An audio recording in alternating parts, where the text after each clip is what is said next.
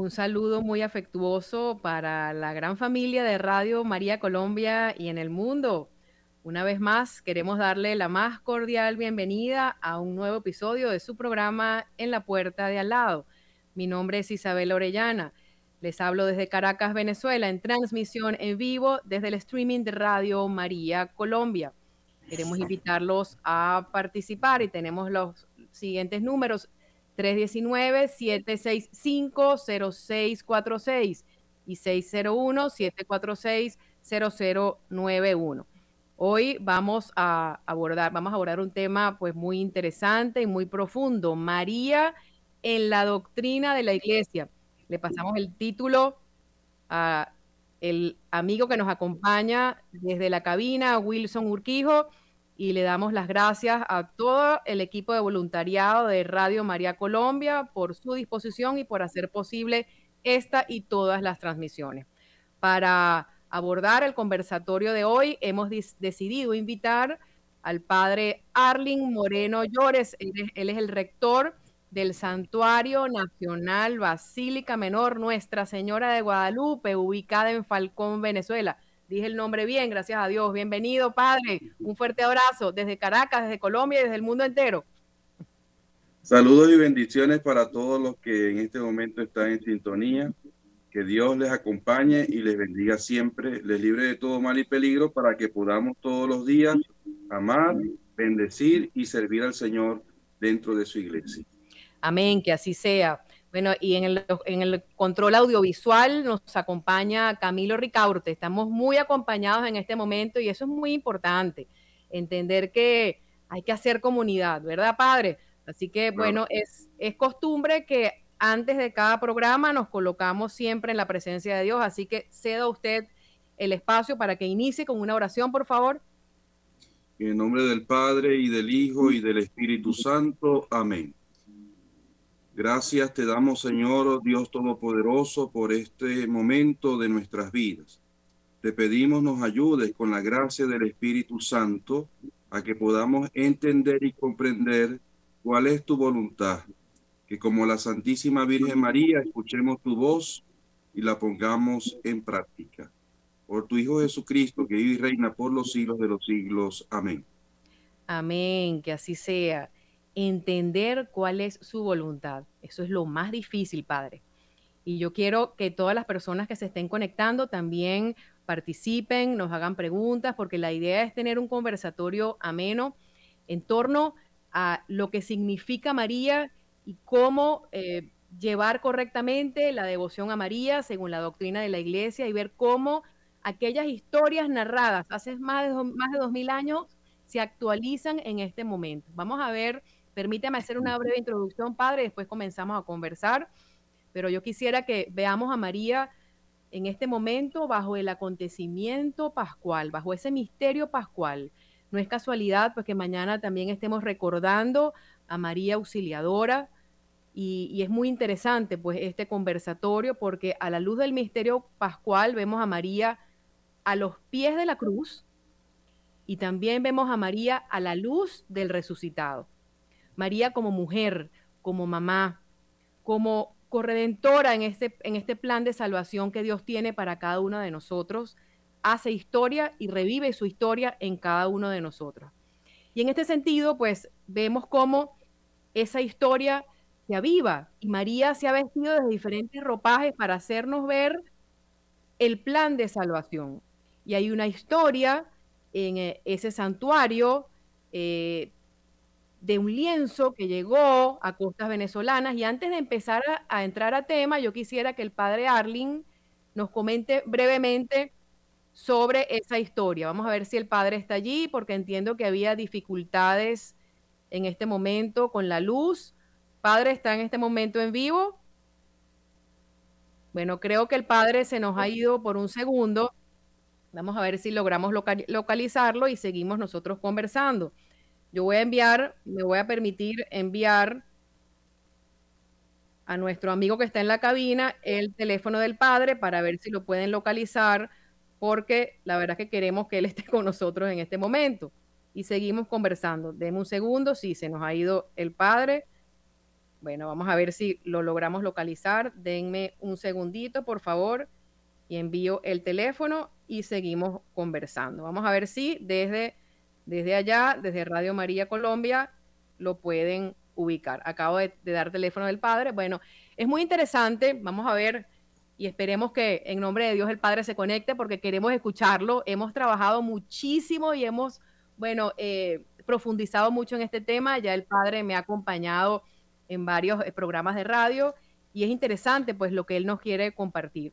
Pero hay una historia de un lienzo que llegó a costas venezolanas, un lienzo que llegó pues bajo con la, con la imagen de Nuestra Señora de Guadalupe y bueno, ese lienzo vino a avivar el bautismo, porque cuando ese lienzo llegó, pues no solamente nos recordó aquella manifestación en México, sino que también pues comenzaron a darse eh, los primeros bautizos allí en esa zona de Venezuela.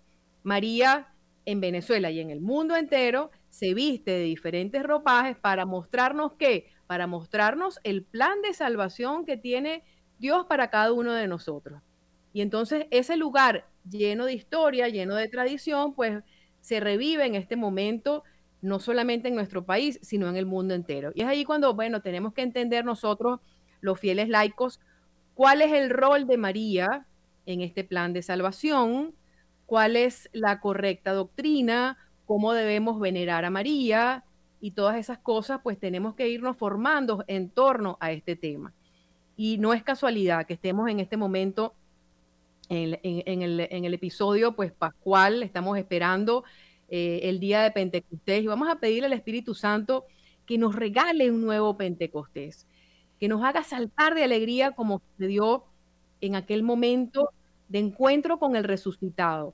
Y pensemos en María, pensemos en María como mujer, todo lo que ella vivió. María a los pies de la cruz.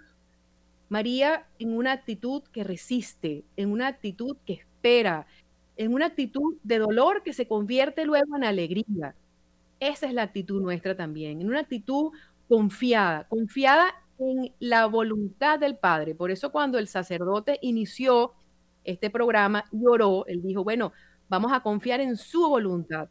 Y este es el llamado para cada uno de nosotros. Ceñirnos a la voluntad de Dios es algo muy difícil, pero es algo que nos trae paz. Yo digo siempre que eh, María nos enseña muchas cosas, pero María también nos enseña a discernir. E, este camino de discernimiento, pues entender, discernimiento espiritual, es entender cuál es la voluntad de Dios en nuestras vidas. Entender qué es lo que quiere Dios para nosotros, ¿no? Y en ese proceso de discernimiento, pues vamos viendo que la respuesta es la paz, la paz en el corazón.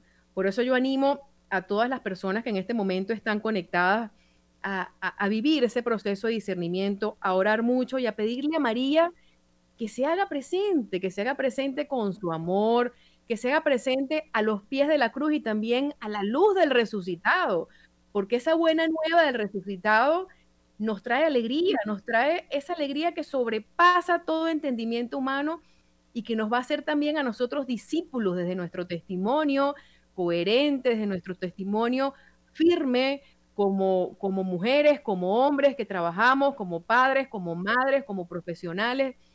Eso es lo que Dios quiere en este momento. Eh, hay una, mm, una eh, constitución dogmática, sobre eso yo quería preguntarle al padre, esperemos que se conecte, que se llama Lumen Gentium del Concilio Vaticano II. Recordemos que los concilios, vamos a tratar de explicarlo eh, en un lenguaje más claro, los concilios eran reuniones donde se agrupaban pues una cantidad de obispos de diferentes países y abordaban temas de interés pues a la luz del acontecimiento de la resurrección, a la luz de Cristo, a la luz de todo lo que Dios nos ha hablado a través de la historia.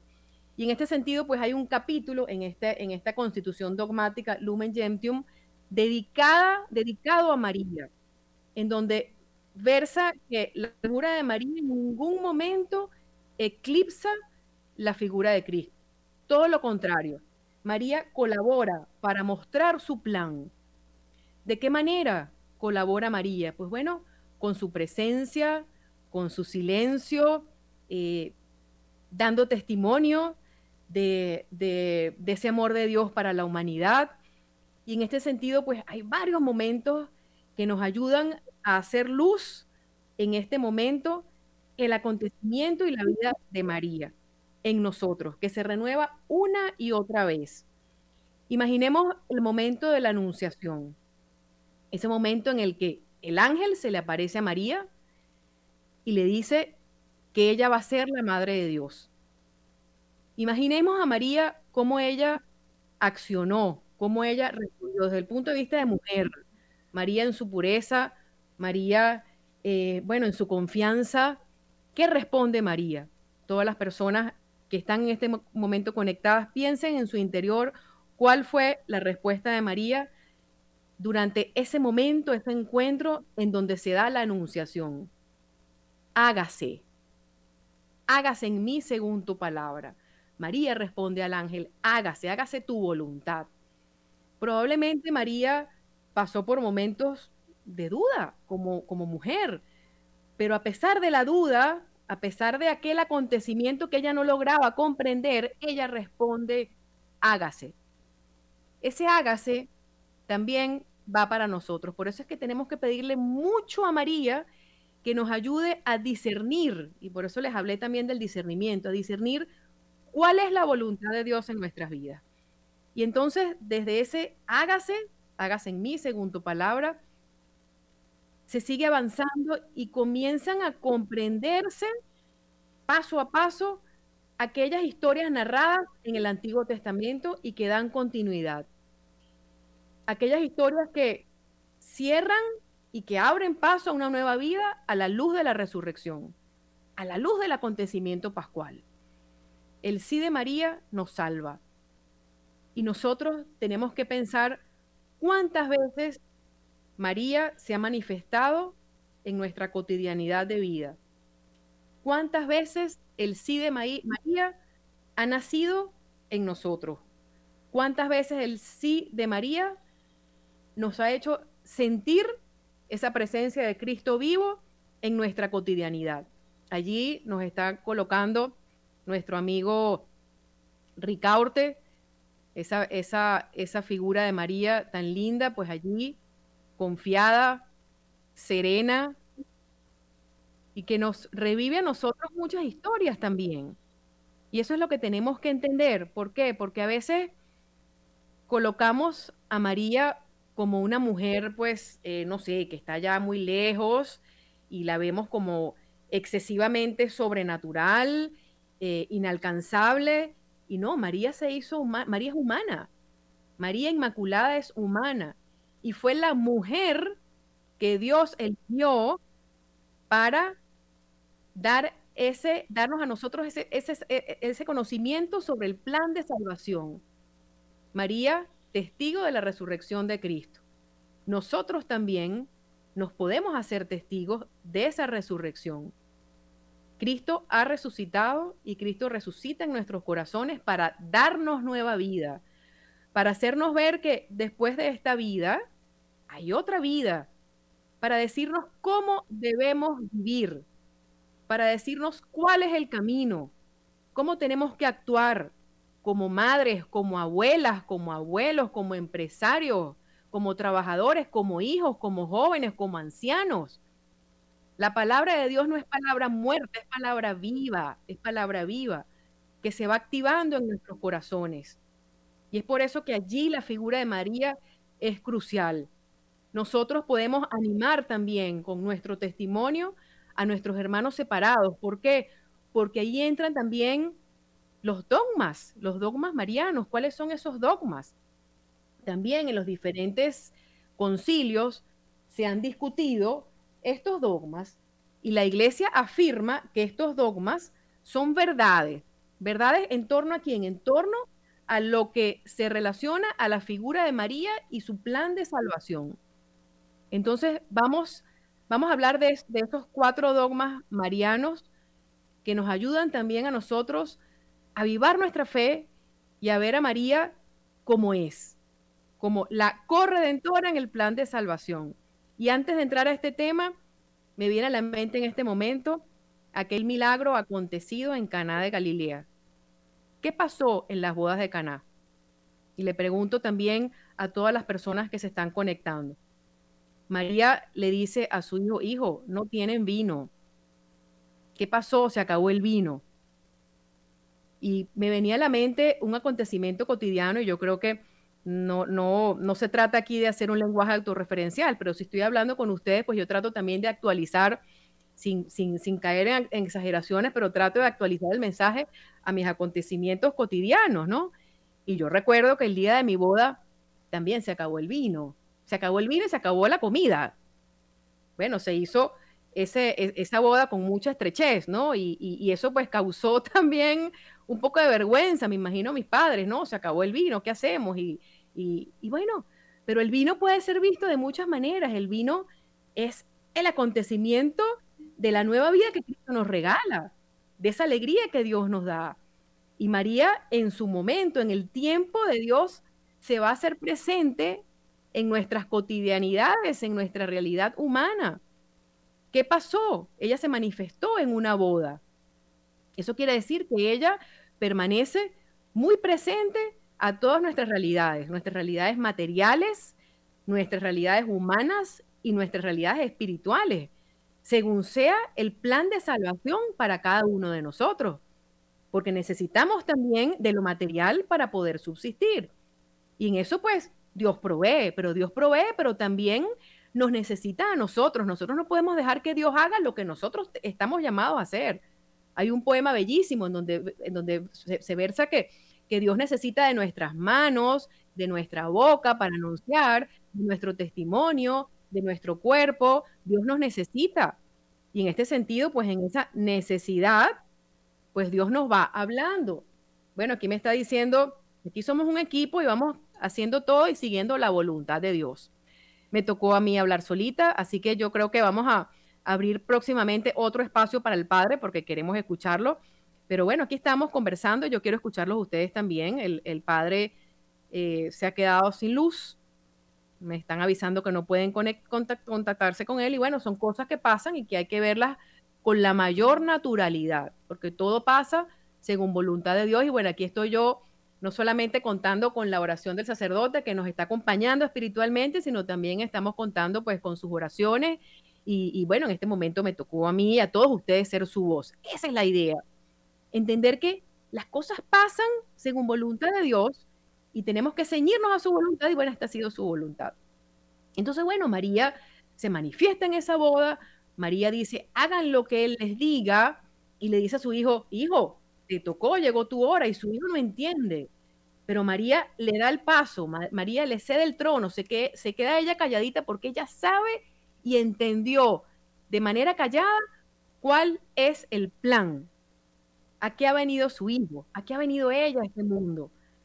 Y entonces, bueno, ¿qué pasa? Se convierte el agua en vino en aquellas bodas de Caná. ¿Para qué? Para aumentar la fe de la gente. ¿Para qué? Para que la gente crea en aquel que ha, que ha venido a darnos vida en abundancia. Y eso, este pasaje del Evangelio, a mí me parece precioso y también ha sido eh, motivo de, muchas discusiones para algunos exégetas bíblicos, porque algunos dicen, bueno, ¿por qué Jesús no se manifestó eh, como en su primer milagro en alguna enfermedad o en algo, bueno, no sé, bueno, Dios quiso manifestarse en una boda. Y eso nos lleva a nosotros a entender la importancia y lo que significa el sacramento del matrimonio. Jesús le ha dado, Dios le ha dado importancia a través de ese hecho narrado en la Biblia, Dios le ha dado importancia a ese sacramento. Y Dios nos, no nos abandona porque Él ha prometido quedarse y se ha quedado inmolado en un pedacito de pan. En un pedacito de pan que ha tenido que molerse y molerse y volverse cenizas hasta formar la hostia viva. Pues eso pasa también con nosotros. Dios pues nos va puliendo, Dios nos va haciendo a veces quizás, ¿para qué? ¿Para qué? Para que nazcamos de nuevo en Él, en esa nueva vida que Él nos va a regalar, con plena confianza, con pleno abandono a su voluntad. Eso no quiere decir que nosotros entonces vamos a vivir de la ilusión. Nosotros necesitamos también de lo material, de lo intelectual, de lo corporal, para poder ser signos visibles de la presencia de Dios en este momento en pleno siglo XXI. Y en este sentido, la figura de María juega un rol fundamental. María, en sus diversas apariciones, tal y como ocurrió en ese santuario, no fue una aparición, pero fue una manifestación, porque llegó un lienzo y comenzaron a, bautizarse, es decir, eh, comenzó el proceso de catequesis a través de María. Pues nosotros nos remontamos a ese acontecimiento histórico y, nos y, lo, y lo revivimos hoy, cada uno de nosotros, y decimos, bueno, nosotros las que somos mujeres, ¿cuál es nuestro rol evangelizador? Según nuestro contexto, según nuestra realidad, ¿estamos siendo coherentes con lo que decimos y con lo que hacemos? Porque está bien, hay personas que dicen que rezan mucho y que rezan 10 rosarios. ¿Estamos siendo coherentes? ¿Estamos siendo ejemplos para nuestros hijos, para nuestras familias, para nuestras comunidades? ¿Estamos siendo testimonio con nuestra perseverancia confiada, con nuestro sí a la voluntad de Dios? ¿Estamos evangelizando a nuestros hijos o estamos intentando pues tapar las cosas? Yo creo que es tiempo de entender, de entender qué es lo que Dios quiere decirnos a la luz de cada acontecimiento, a la luz de cada aparición mariana porque María no se ha quedado allí lejos, María se hace cercana y convive con nosotros en nuestra mesa, en nuestro dolor, en nuestra alegría, y María nos lleva a Cristo. Y vivir en Cristo es vivir con confianza. Y vivir a Cristo es vivir en alegría, pero en esa alegría confiada, en esa alegría que da esperanza y esa alegría también que es retribuida aquí en la tierra conforme nosotros seamos dóciles a su voluntad. Y en este sentido, pues les decía que hay que ver a María desde la doctrina de la iglesia. ¿Qué es lo que nos dice María? ¿Qué es lo que nos dice la iglesia, perdón, en torno a la figura de María? María como primera evangelizadora, María como colaboradora en el plan de salvación. Y en este sentido, pues están estos cuatro dogmas marianos que han sido aprobados por la iglesia, la Inmaculada Concepción de María, la virginidad perpetua de María, la asunción de María y la maternidad divina de María. Esos cuatro dogmas marianos son dogmas de fe que no solamente han quedado escritos en unos documentos, sino que han sido, eh, digamos, em, pronunciados o de manera eclesial han sido pues eh, institucionalizados dada la vivencia de los fieles. Es el mismo pueblo fiel quien testifica esa presencia. Y es el mismo pueblo fiel quien va dando forma y entonces la iglesia, a través de sus obispos y a través de sus sacerdotes, pues discute esas verdades de fe. Todo ha estado escrito. Nada fuera de lo que Dios nos dice. Porque entonces a veces nos ponemos a divagar y nos volvemos entonces unos ilusionistas y ponemos la colocamos la figura de María como una especie de cajita de milagros. Y María, eh, ayúdame con esto, ayúdame con lo otro. Y nuestra oración tiene que convertirse en una oración confiada, una oración de acción de gracias, porque María va a colaborar con nosotros en la medida en que nosotros nos ciñamos a su voluntad. Y entonces este, este primer dogma que íbamos a, a conversar con el Padre, la Inmaculada Concepción de María. Eso quiere decir que María ha sido preservada de toda mancha. Desde el momento de su concepción, por singular gracia, María fue preservada de toda mancha. María es inmaculada. Qué mejor intercesora. Qué bonito comprender eso en nosotros. Qué bonito entender que si nosotros acudimos a María, no vamos a quedar defraudados. Como ella le dijo a San Juan Diego, no estoy yo aquí que soy tu madre. María Inmaculada, pues intercede por nosotros como buena madre. Ver a María como madre eh, en torno a todos los acontecimientos que ocurren en nuestras vidas y desde el punto de vista social, desde el punto de vista cultural, desde el punto de vista eh, humano, desde el punto de vista político, pues ahí está María intercediendo. Y ella como buena madre nos va a escuchar y ella como buena madre nos va a guiar por el camino correcto. María Inmaculada. Y esa, y esa visión y esa certeza de que María ha sido perseverada de toda mancha, pues también nos lleva a nosotros a entender que María va a ser quien va a mantenernos alejados de la tentación. Y si nosotros pues caemos en la tentación, pues buscamos aquellas herramientas que la iglesia nos suministra para salvarnos una y otra vez. Una y otra vez. Acudimos al sacramento de la confesión y entonces le pedimos a María Inmaculada que nos enseñe a imitarla. No llegaremos a ser como ella, pero a través de ella, a través de ella, podemos llegar a ese encuentro con Jesús que nos salva. A ese Jesús que se ha quedado en la Eucaristía, en un pedacito de pan, y hay que ver cuántas manifestaciones eucarísticas han ocurrido en el mundo, cuántas veces hemos, hemos visto a través de las reseñas cómo pues, esas, esas hostias han, han latido, pero más allá de esas manifestaciones externas, la verdadera manifestación es la manifestación en nuestros corazones. Saber y sentir que Cristo está vivo y que por María llegamos a Él. Y pensamos también en esa, en esa pureza de intención. María Inmaculada nos enseña a vivir en pureza de intención, entender que en nuestro caminar no hacemos las cosas para que los demás nos vean. Cuando nosotros hacemos las cosas por servir a Dios, desde ese servicio generoso, porque Dios nos ve y María nos lleva, pues todo va a fluir como río de agua viva. Cuando nosotros trabajamos para que nos vean o buscamos siempre las cosas extraordinarias y lo grandote, entonces allí pues no va a estar Dios porque vamos a buscar nuestra propia vanagloria. Dios permite que el mensaje llegue según su voluntad, según lo que Él decida, ¿ok? A través de los medios que de, de los que Él disponga, en este caso pues Radio María en Colombia y en el mundo, pues es un canal para acercarnos a Dios a través del amor de María, pues entonces todas esas vías visibles Dios las permite para nuestro plan de salvación. Y María Inmaculada nos anima a mantenernos en pureza de intención. Que todo lo que hagamos, que todo lo que obremos, que todo lo que digamos eh, sea siempre llevado adelante con una pureza de corazón. Y si nos equivocamos, pues Dios ve también nuestra acción pura. Si nuestra acción es simplemente banal, si nuestra acción es simplemente superficial, pues no vamos a avanzar. No vamos a avanzar en aquello que Dios quiere.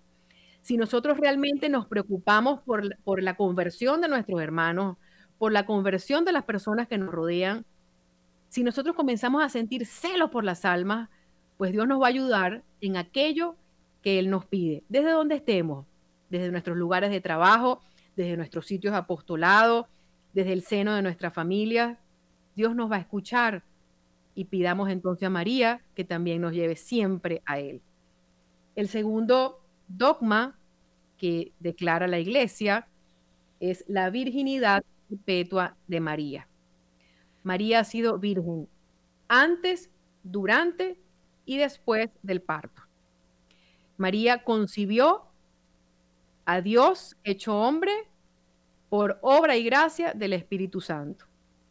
Y ustedes se preguntarán, ¿cómo comprender eso? Bueno, cuando nosotros somos obedientes y nosotros hacemos lo que la iglesia nos dice, hagan lo que Él les diga, lo que Cristo ha dejado, lo que Cristo ha institucionalizado, pues Dios según sea su voluntad, de una manera muy cotidiana, se comienza a manifestar en nuestras vidas. Y es un camino maravilloso. ¿Y cuál es el primer signo? El amor. El amor puro, el amor que comenzamos a sentir, ese amor que Dios nos da y que gratuitamente comenzamos a dar a los demás. La paz.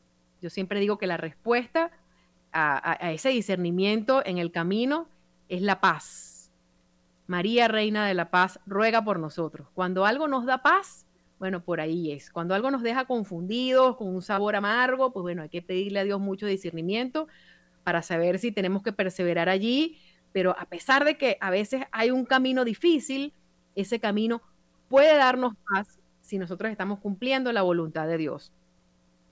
Quiero invitar a todas las personas que se estén conectando a participar y también saludo Y envío un abrazo muy afectuoso a las personas que están ingresando a través de las redes sociales, a través del Facebook, a través del YouTube, a través del Twitter, a través de la web. Envío un saludo muy agradecido y muy afectuoso y quiero también invitarlos a llamar, a hacer sus preguntas a través de la siguiente línea móvil celular. 319-765-0646. Repito, 319-765-0646.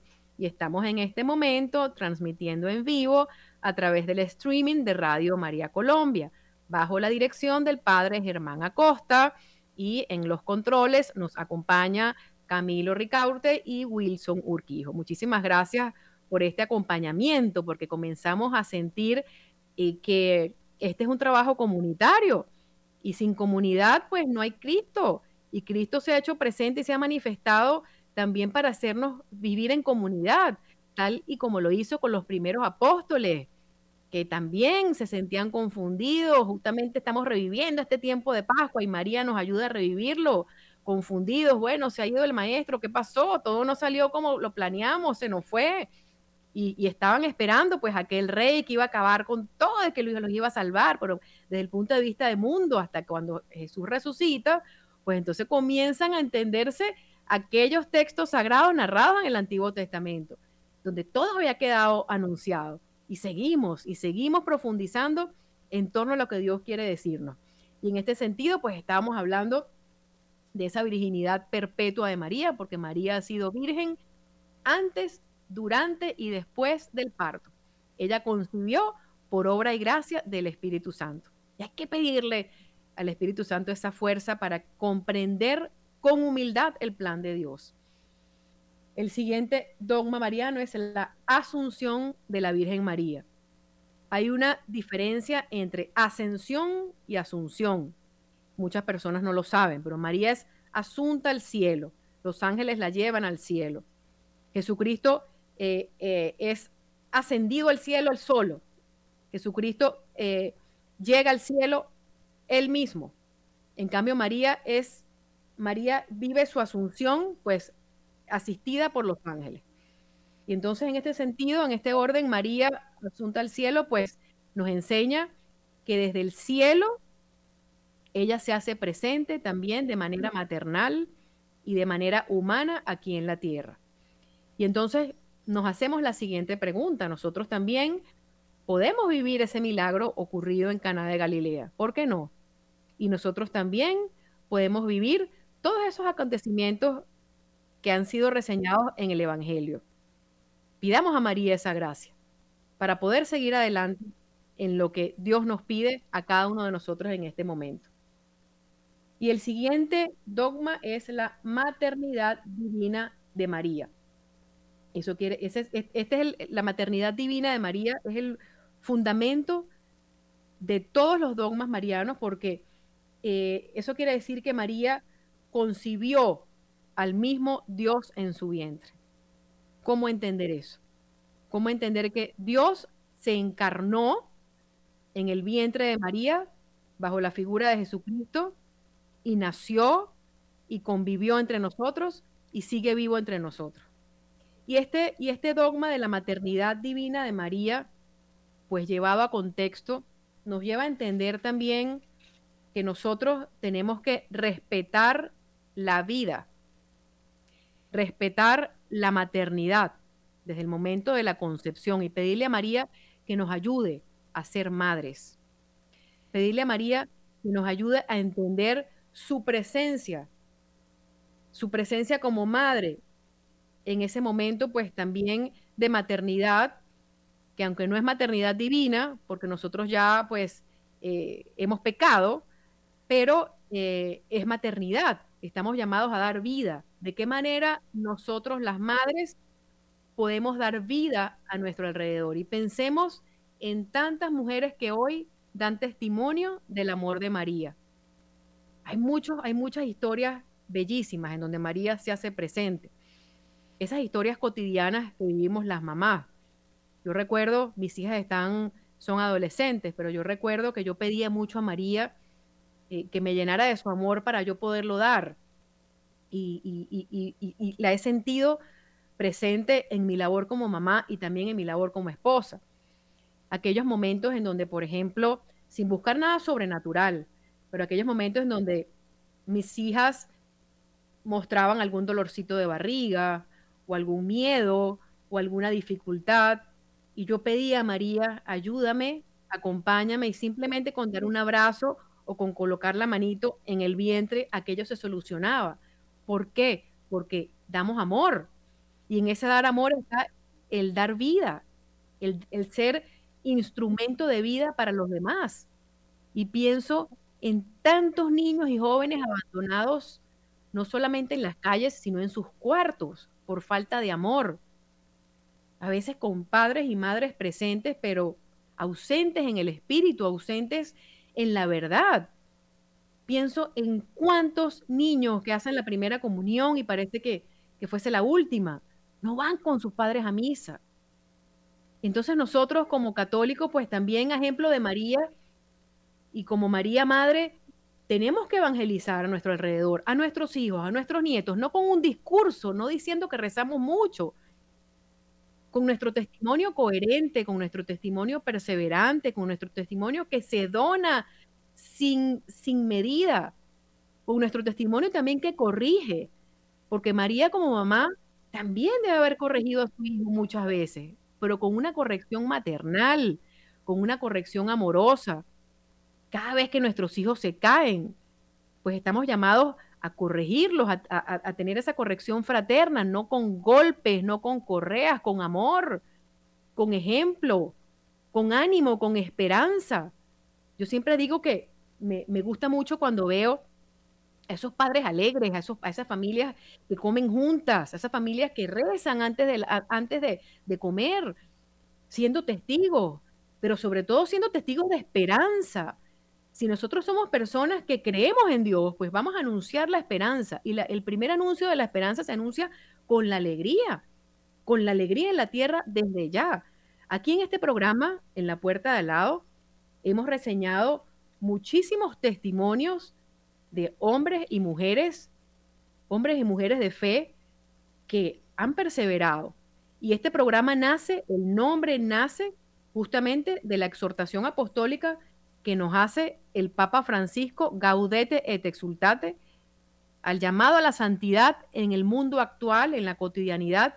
Y ahí el Papa Francisco se refiere específicamente también a los santos de la puerta de al lado. ¿Quiénes son los santos de la puerta de al lado? Aquellos hombres y mujeres que viven su día a día con esperanza cristiana, con alegría. Aquellos hombres que abren las puertas no solamente de sus hogares, sino de su corazón no para, no para contar almas, sino para acercar, acercar, hacer comunidad. La iglesia está llamada a ser casa, familia, escuela, hospital, nuestro corazón, una vez que hemos vivido ese encuentro, a pesar de cualquier adversidad. Y ahí está principalmente el rol de María. María es doctrina social de la iglesia viva. María también vista desde esa mirada como mujer, desde esa mirada como mamá, desde esa mirada como esposa, desde esa mirada como viuda. María también ha sido ejemplo, ejemplo a los pies de la cruz y a los pies del Maestro resucitado. Entonces nosotros, ¿cómo vemos a María y cuál es el rol según lo que la Iglesia Católica nos enseña? ¿Cuál es el rol? María en la sociedad, ¿qué rol cumple María en la sociedad? Solamente nos detenemos en las apariciones, en las cosas extraordinarias, porque cuando María se manifestó, María se manifestó en los corazones, en los corazones sencillos, en los corazones humildes, a los pastorcitos de Fátima, a Santa Bernardita, hay que ver cuánto pasaron. Ella no les prometió ser felices en la tierra, les prometió ser felices en el cielo, pero aunque ella dio ese mensaje que no les promete ser felices en la tierra, eso tiene un trasfondo, porque la verdadera felicidad traspasa esa felicidad mundana. Y yo estoy segura de que los pastorcitos vivían plenamente felices, muy ansiosos de volver a escuchar a María. Pues vamos a manifestar esa fe de los pastorcitos y también de San Bernardita y, buscar y buscar y buscar no solamente a María en las peregrinaciones, en los santuarios, sino en nuestro corazón. Porque el primer santuario es nuestro corazón, que tiene que estar abierto, abierto, abierto a la escucha, abierto a la espera confiada, abierto a ese espíritu de lucha, no el espíritu de desesperanza. María es esperanza cristiana. Ayer justamente tuve la oportunidad de conectarme en esa iniciativa que promueve el padre Germán Acosta, director de Radio María Colombia, eh, de unirnos en el Santo Rosario a las 7 de la noche hora Colombia. Los invito a participar porque para mí ha sido una lección y un acompañamiento muy grande.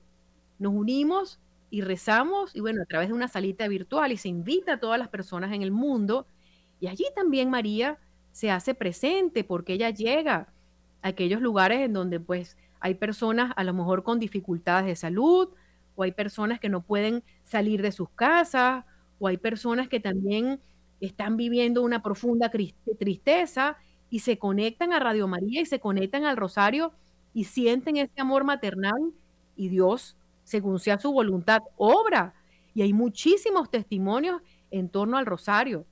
Cuando nosotros rezamos el Rosario, nosotros contemplamos la vida de Cristo. Desde, el momento en que es concebido hasta su pasión, muerte y resurrección. Ahí está el Rosario.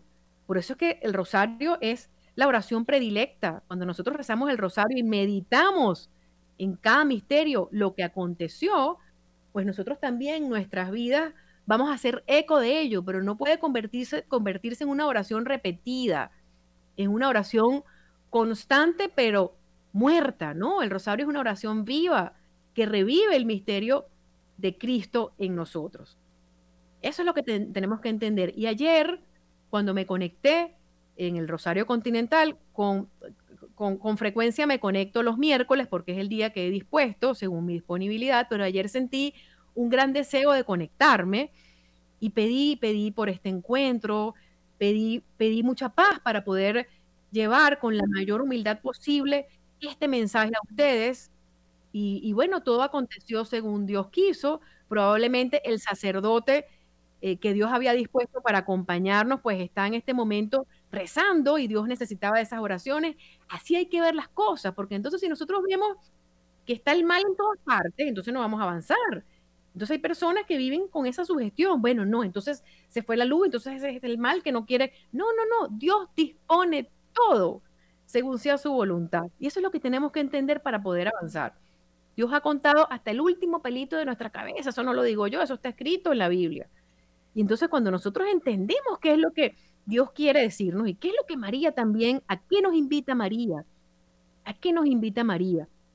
Y cada vez que tengo la oportunidad de participar en estos espacios virtuales, me hago esa pregunta, ¿cómo habría actuado María en pleno siglo XXI frente a personas que piensan completamente distintos? Y ahí viene el proceso evangelizador de la Santa Laura Montoya, la primera santa de Colombia, inspirada en María, por supuesto. Nuestros santos de la iglesia acudían a María. Es por María que nos vienen todos los bienes.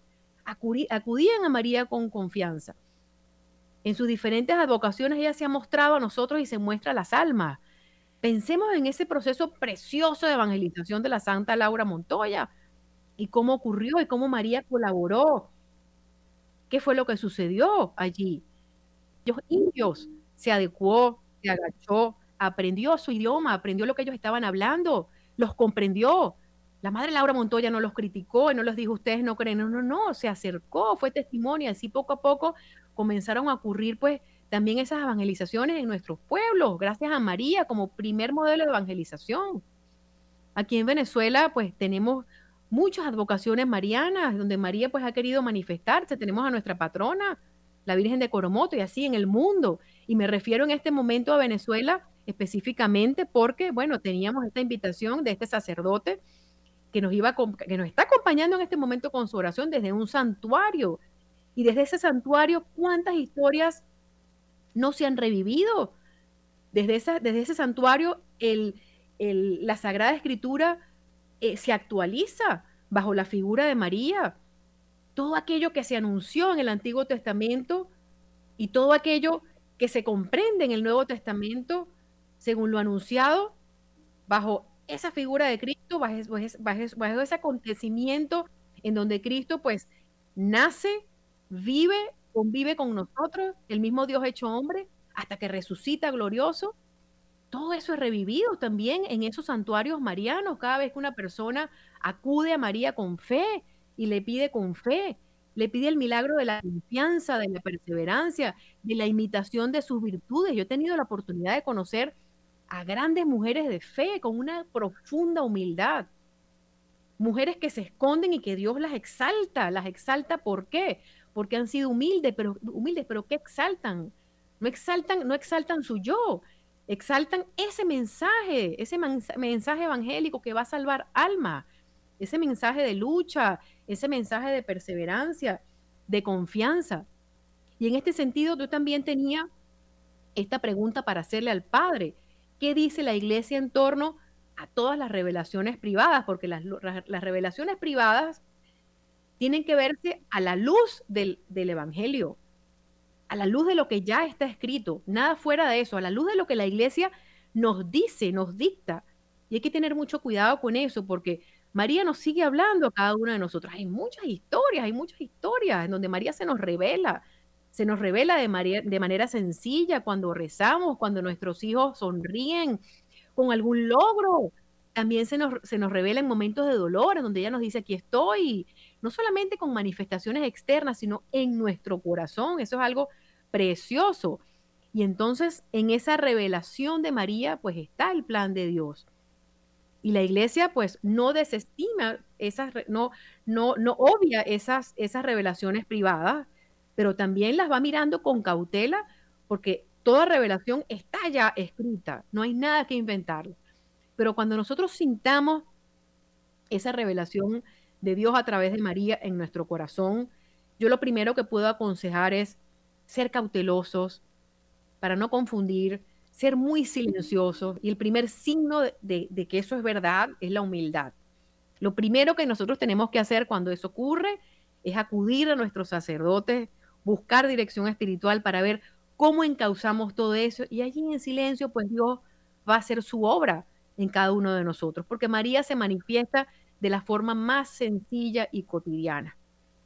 Así que este programa, este encuentro con ustedes, no es otra cosa que un encuentro con María que nos lleva a Jesús resucitado a la luz de este acontecimiento pascual.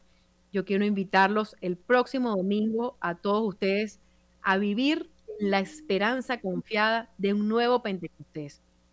¿Para qué? Para que podamos ser testigos vivos de la resurrección de Cristo a través de nuestra propia vida, con alegría y con esperanza cristiana, con alegría y no con optimismo estéril, con un optimismo que acompaña, con un optimismo confiado.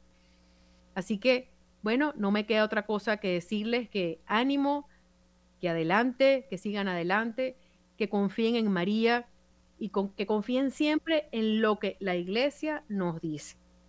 Y bueno, lamentamos muchísimo que el padre Arling Moreno no nos haya podido acompañar el día de hoy.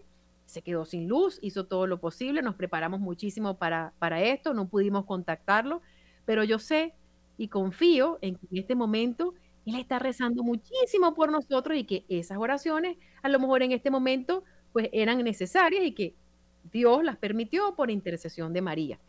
Los invito también a conocer esa historia a través de el santuario mariano Basílica Menor Nuestra Señora de Guadalupe, ubicado en Falcón, Venezuela, y allí pues también pueden conocer qué es lo que María ha querido decirnos a través de esa manifestación. Así que bueno, ya ha llegado la hora de despedirnos. Le agradezco a todos ustedes por su sintonía. Les envío un abrazo pues muy cercano, muy agradecido a todas las personas que han comentado, que, que se han vinculado y también un sincero agradecimiento a la familia de Radio María Colombia por hacer posible esta y todas, esta, todas las transmisiones. Agradezco al padre Germán Acosta por su generosidad, el director de Radio María Colombia. Agradezco a Camilo Ricaurte y a Wilson Urquijo por habernos acompañado en el curso de esta transmisión y nuestro encuentro es dentro de dos semanas en la puerta de al lado. Mi nombre es Isabel Orellana, les hablé desde Caracas, Venezuela, para Radio María Colombia y en el mundo. Reciban todos un fuerte abrazo de esperanza y hasta la próxima. Recordemos siempre que María es el caminito seguro que nos lleva a Jesús. Y no se olviden de conectarse en el Rosario Continental a las 7 de la noche, hora Colombia. Un fuerte abrazo. Chao, chao.